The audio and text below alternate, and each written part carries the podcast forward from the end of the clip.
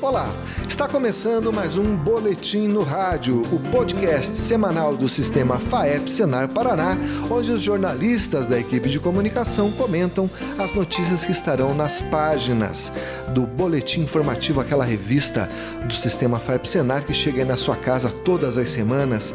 Nessa edição do podcast, nós vamos falar do boletim número 1503 eu sou André Amorim e hoje estou aqui com o jornalista Carlos Guimarães. Tudo bem, Carlos? Tudo bem, André?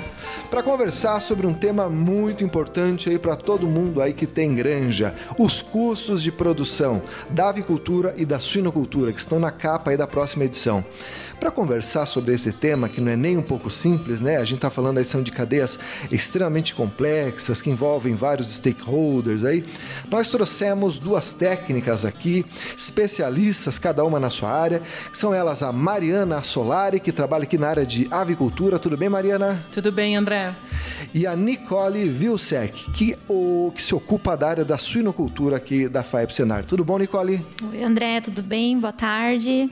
Bom, para você, ouvinte, que não sabe, a gente aqui da FAEP realiza esse levantamento de custo de produção já faz algum tempo e é uma metodologia que a gente considera muito assertiva porque ela vai até o campo, ela vai até onde está o produtor para conseguir falar lá com os fornecedores, com o próprio produtor para ver se aqueles custos ali são reais. Então a gente não tira esses números do nada, né? A gente vai a campo para fazer uma pesquisa extensa e assim ter números robustos para você utilizar aí na mesa de negociação. E, Nicole, me conta uma coisa. Ah, nesse ano, como que foi esse levantamento de custos? Eh, teve alguma novidade? A metodologia continua a mesma? Explica um pouco para o ouvinte como é que é feita essa coleta de dados. A metodologia ela já é validada, então ela é realizada pelo um especialista da Embrapa e ela foi realizada das duas formas iguais em junho e agora em novembro. E isso mantém-se da mesma forma até para, para ter uma série histórica dos dados e esses dados serem calibrados e consensados da mesma forma. Então, como você bem falou, são feitas reuniões no interior, a gente se desloca para esses locais aonde encontram-se produtores das fases que nós estamos levantando os dados e através das informações que eles passam são colocadas dentro da planilha da metodologia e mensurados e validados e tabulados esses dados. É, então, essas reuniões são feitas através, normalmente nos sindicatos, né? Grandes partes deles são nos sindicatos. Algumas vezes acontecem em localidades onde fica mais próximos para os produtores onde eles trazem esses dados. E daí são feitas reuniões para suinocultores e para avicultores de formas separadas. E só para entender como é que é na prática, nessas reuniões o produtor ele leva lá a conta de luz dele, a, o, o quanto ele pagou no equipamento, é esse tipo de informação que ele tem que levar? Isso, a gente fornece né, para os produtores e para os sindicatos uma planilha com os dados que vão ser levantados nessa reunião pedindo essas informações. Então, desde os custos variáveis que girem em, em, volta dessa conta de luz, o que ele gasta com combustível, o que ele gasta com salário de produtor, até os gastos maiores, que vêm da instalação, a parte da depreciação. Então, tudo isso ele já leva mensurado nessa, nessa planilha ou no caderno, que ele tem esse costume de anotar essa, essa gestão de dados e custos da propriedade dele. E como é que estão aí, de um, de um modo geral, aí, como é que estão as contas aí do, dos sinocultores aí que foram acompanhados? No estado do Paraná, a gente tem uma, uma, uma um retrato né, de três formas de produção dentro da suinocultura. Então, a gente fala de produtores independentes, produtores cooperados e produtores integrados. Quando a gente fala em integração, são produtores que trabalham, que fornecem animais e produtos para a agroindústria, cooperados, que é quase parecido com uma integração, mas eles estão no, no sistema cooperativismo, e independentes quando ele é dono do negócio, dono do seu plantel e responsável pela compra de insumos e pelo repasse desse animal terminado, né? Então, a gente fez esse, esse levantamento nessas três fases. E a suinocultura, hoje, estadual, nacional, passa, inclusive mundial, passa por um processo de melhora no, no preço. Após 20 meses de, de crise, agora ele está numa situação favorável por conta da crise sanitária que está passando na, na Ásia e na Europa. Então, o preço da, do suíno melhorou principalmente no Brasil, Estados Unidos, e esse repasse aconteceu no estado do Paraná. E a gente enxerga muito significante essa melhora nos dados, principalmente nesse curto espaço de tempo entre junho e novembro. Então, em junho já houve melhora comparado a 2018, mas agora em novembro essa melhora de custo de produção ele ficou menor com um repasse do saldo positivo maior. Isso é muito mais significante no produtor independente, que tem essa negociação no mercado aberto, uhum. e não tão relevante no produtor integrado, que ainda não conseguiu ter esse repasse da integração. Então, aí que a gente tem essa possibilidade de conversa da, da negociação de custo de produção, é muito é, importante visto nesse levantamento como uma literatura e uma ferramenta para negociação à frente às CADEX, uhum. aonde o produtor consegue negociar com a agroindústria e usando isso como um respaldo e uma referência é, para melhorar essa rentabilidade dele.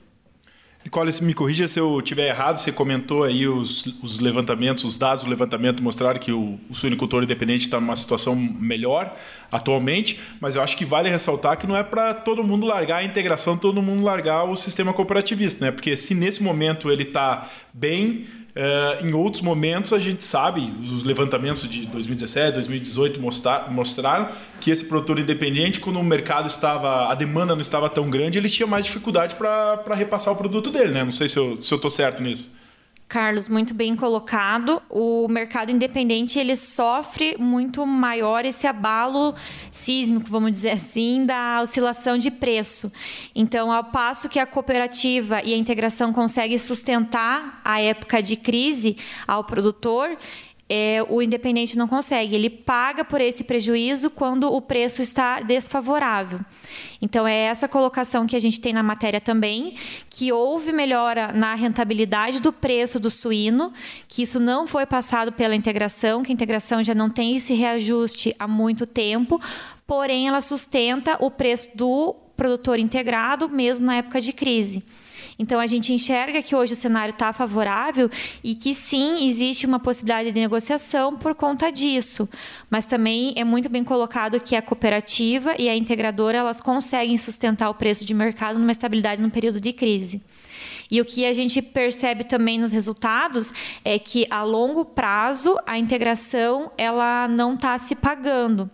Então, hoje os custos e produções apresentados são que a integração ela está com um preço favorável para manter um produtor, mas que a longo prazo ele não está se sustentando na atividade. Então, mostra que apesar dele sustentar o produtor numa época de crise, ele não está conseguindo pagar as contas, por exemplo, no momento de reforma da instalação, de investimento. Então, principalmente granjas novas estão passando por essa dificuldade. Tem algum sistema, alguma região que está conseguindo pagar as contas, que está melhor colocada, vamos dizer assim, economicamente, ou está todas elas mais ou menos na mesma situação? No retrato que a gente tem do levantamento de custo, a região sudoeste foi a que apresentou as melhores, as melhores condições no custo de produção. Porém, é, a estabilidade de preço dentro da integração comparada com o produtor independente está equivalente no estado do Paraná. E tem qual que é o principal vilão aí que vocês identificaram do custo de produção? É mão de obra, é ração? Onde que está o maior custo? Hoje o que tem puxado a cadeia da suinocultura, principalmente o, enfim, nos, na produção de suínos é a alimentação. Então, hoje, o que influencia o impacto é 70%, mas a gente vê que hoje os grãos não estão sendo o principal. E até quando a gente retrata para a questão da integração, quando o produtor não tem esse gasto com alimentação, o que tem puxado é a questão da mão de obra. Então, a, a mão de obra hoje está trazendo, até pelos ajustes que tem na legislação trabalhista, onde o produtor precisa ter mais funcionários para se adequar aos períodos de folga, a suprir a, o rodízio para final de semana e férias. Então, o custo na mão de obra é o que tem puxado a cadeia. E junto com a alimentação, que mantém-se aos 70% dos custos, né? Maravilha!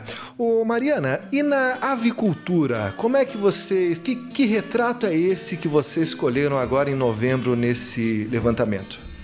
André, os levantamentos eles foram realizados nos mesmos municípios que nós realizamos no mês de junho. Né? Então, fizemos dois, dois padrões diferentes o frango pesado, que a gente chama, e o frango griller, que é o frango mais leve, que o principal mercado é o, o muçulmano. E nós tivemos alguns, alguns lugares que o valor pago pelo frango, né, por, pela, por cabeça de frango, ele teve uma melhora. A melhora ela foi mais observada, quase que com exclusividade, no frango pesado. A gente acredita que é um reflexo aí da, das compras elevadas para o mercado chinês. Não repercutiu tanto na, na avicultura quanto na suinocultura, mas acaba refletindo indiretamente também, aquecendo o mercado interno e externo. Né? Então, lembrando que a China, o Paraná, é responsável por 50% né, do frango que é exportado do Brasil para a China e que a China tá em, está entre os três melhores, né, que pagam os melhores preços na carne de frango.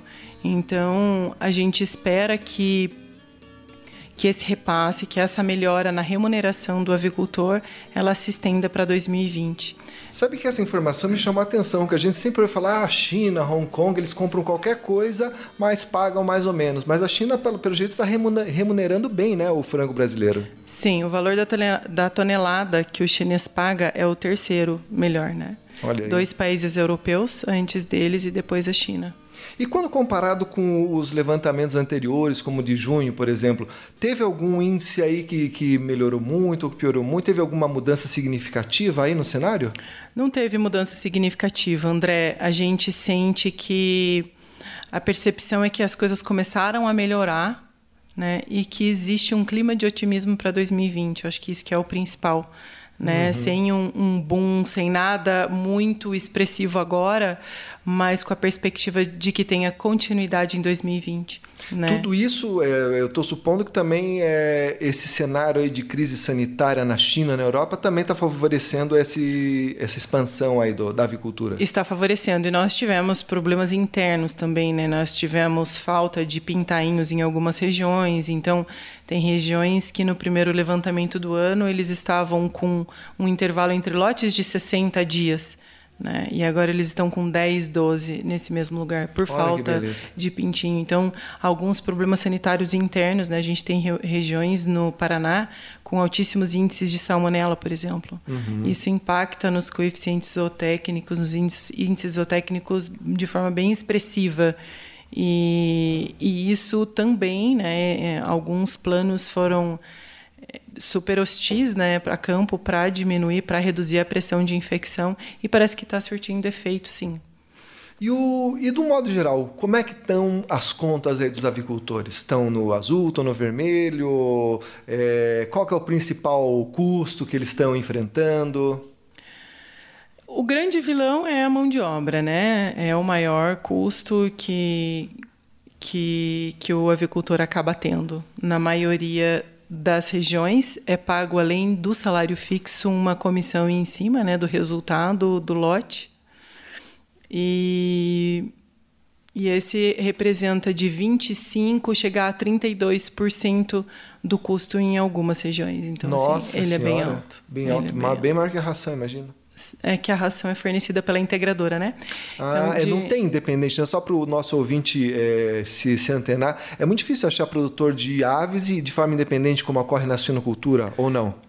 Não, produção industrial não tem. Né? A gente tem alguns pequenos de frango caipira, algumas iniciativas nesse sentido.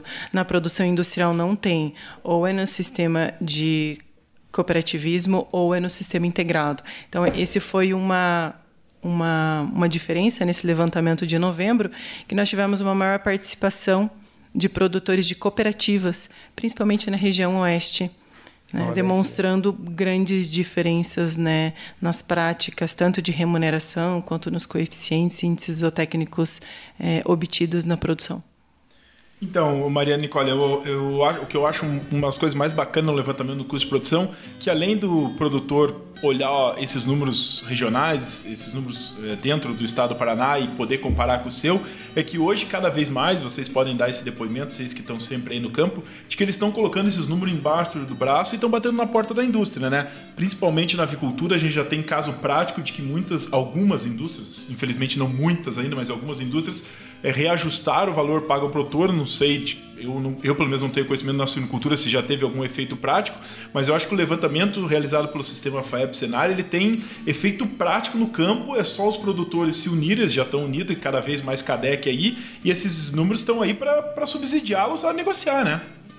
Exatamente, Carlos. É, especificamente duas unidades de produção né, de diferentes integradoras renegociaram o valor pago e, e a planilha ela precisa ter, precisa ter um consenso né, dos índices aplicados, coeficientes zootécnicos, e isso está acontecendo. Inclusive, a participação foi grande das agroindústrias nos levantamentos de custos, tanto de junho quanto de novembro.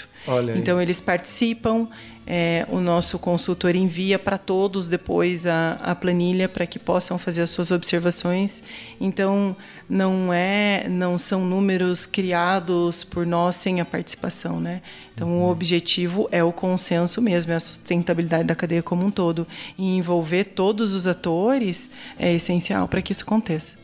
Eu poderia supor, então, que é de suma importância que o produtor, o avicultor, o sinocultor que está nos ouvindo passe a participar mais também desse tipo de painel para que ele leve as suas contas e que esses números reflitam a realidade que ele está vivendo, né? Com certeza. Nós tivemos é, dois municípios. Toledo, a gente teve um, um acréscimo né, de representatividade no painel. Em Cambará, também. Nós tivemos participantes de uma agroindústria que, que em junho foi, foram muitos poucos que participaram.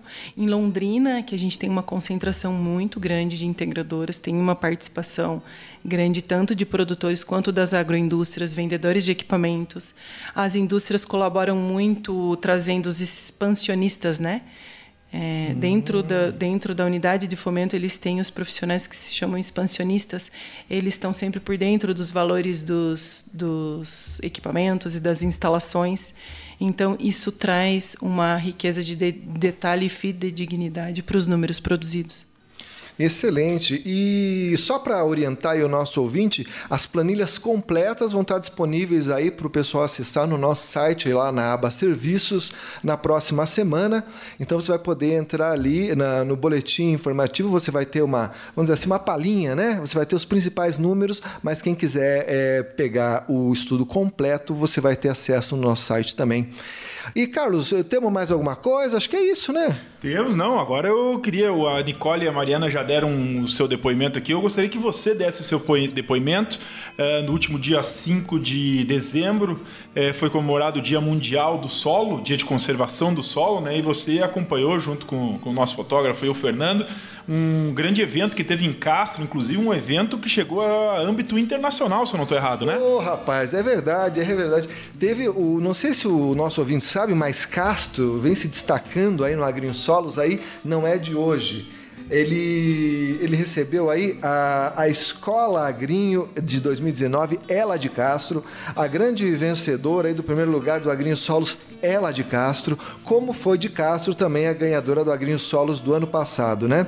E eu tive lá, teve eh, atividades em várias escolas, eh, participação ativa da Secretaria de Educação, o prefeito, eh, os diretores de escolas, os alunos mobilizados, né? Todo mundo aí na sintonia da conservação do solo.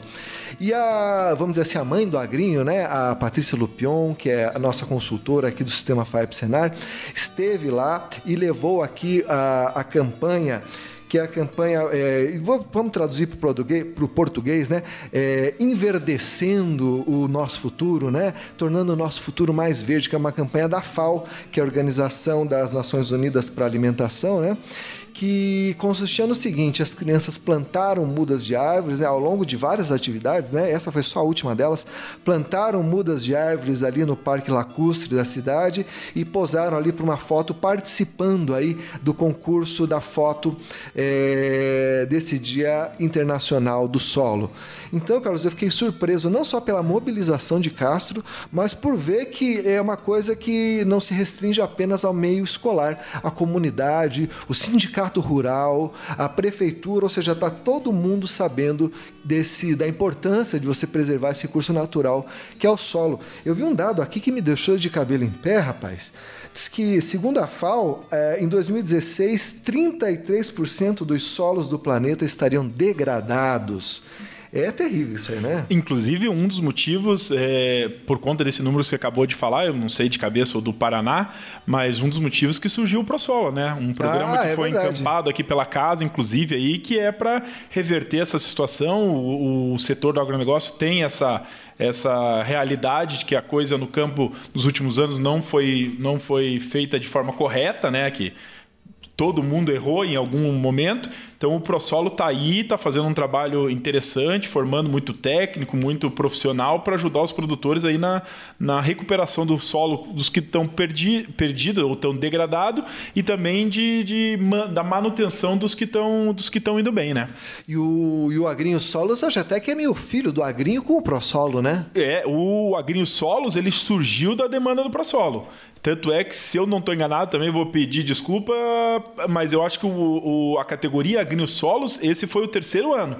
Então é uma coisa que surgiu junto com, com, com, com o ProSolo. Com o programa, né? É. Maravilha! Então você também vai conferir as fotos aí desse dia aí, cheio de atividades, lá em Castro, no nosso boletim aí 1503. Bem, André, eu só vou fazer uma propaganda aqui antes que eu esqueci na hora que a Mariana tá falando. Eu acho que vale a gente falar da, das coisas boas. É, estão os números no boletim, né, de um balanço regional, mas a gente não pode esquecer, né, Mariana, que o produtor que quiser conhecer os seus custos de produção, a gente tem a calculadora do custo de produção no aplicativo do sistema FAEP, né? Opa! É um sistema gratuito, daí foi lançado em setembro, a cada dia aí está colecionando usuários, adeptos, né? E então o produtor, o avicultor que quiser conhecer a sua realidade dentro da sua porteira, ele pode usar o, a calculadora, né? Exatamente, Carlos. E a base, a construção dos dados dentro do aplicativo segue exatamente a mesma metodologia dos painéis que a gente realiza a campo. Então, é, é para trazer, é para refletir resultados semelhantes, esses que a gente divulga e que o produtor vai obter através do, do aplicativo. Ô, Mariana, me corrija se eu estiver errado, mas quanto mais produtores alimentarem o aplicativo com os seus números, mais fidedigno vai ser esse número para que eles possam é, negociar na, junto às integradoras e cooperativas, ou não? Sim, alguns cálculos a gente precisa de média regional para obter os resultados. E quanto maior a nossa base de dados, mais fidedigno, menor é o nosso desvio, né? Então, Olha aí, com ó. certeza. Então você que está nos ouvindo, amigo, e você é avicultor e ainda não tem esse aplicativo aí no seu celular, é só entrar no site da FAEP e baixar gratuitamente, né? E só fazendo um asterisco aqui para ficar claro, o aplicativo não é só para avicultor, né? É que ah, tem é a calculadora do custo de produção da avicultura. Mas o aplicativo tem clima, tem as cotações de todas as commodities, tem o boletim informativo, tem toda a parte de comunicação, todas as notas técnicas feitas pelo departamento técnico, tem tudo que o sistema FAEP Senar produz aí. Todos os cursos do Senar, né? E o nosso podcast também está lá nesse aplicativo. Então é isso, minha gente. Queria agradecer aí a você, amigo ouvinte, queria agradecer a Mariana, a Nicole aqui por terem participado, ao meu amigo Carlos. Queria falar aqui que a edição desse programa é de Lucas Silva. Se você gostaria de ouvir outros episódios desse podcast, basta você acessar o nosso site, que é o www.sistemafaep.org.br. Ali na aba Rádio, você vai conseguir encontrar todos os episódios. Você também pode ouvir nas nossas redes sociais. A gente está disponível disponível no YouTube, no Spotify, é, enfim, no Facebook, no Twitter, no Instagram, e todos esses aí a gente tá. Mas o podcast você encontra naqueles que trabalham com áudio, né? Então, nós ficamos por aqui. Até a próxima semana. Um grande abraço.